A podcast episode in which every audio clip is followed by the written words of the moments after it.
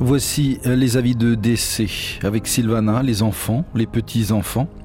Les familles Athéo et Alliés ont la douleur de faire part du décès de son époux, leur père, grand-père, frère et oncle bien-aimé, en la personne de Jean-Claude Athéo, décès survenu dans sa 56e année. Son corps est exposé au Faré Épéné et Terra, où auront lieu ce soir et demain soir une veillée de prière à 17h.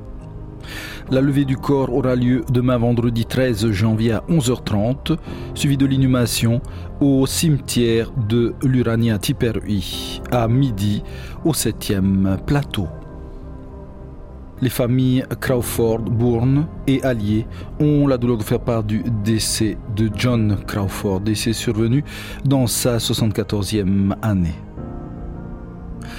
Son corps sera exposé à partir de 18h au Faré Amura à protestant de Tiperui face au conservatoire, suivi d'une veille à 19h ce vendredi 13 janvier.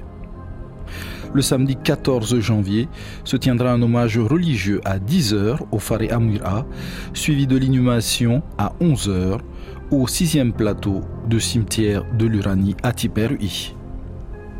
L'équipe de la première se joint à un aux personnes touchées par ces disparitions. Nos sincères condoléances et que l'Éternel nous garde dans sa grande miséricorde.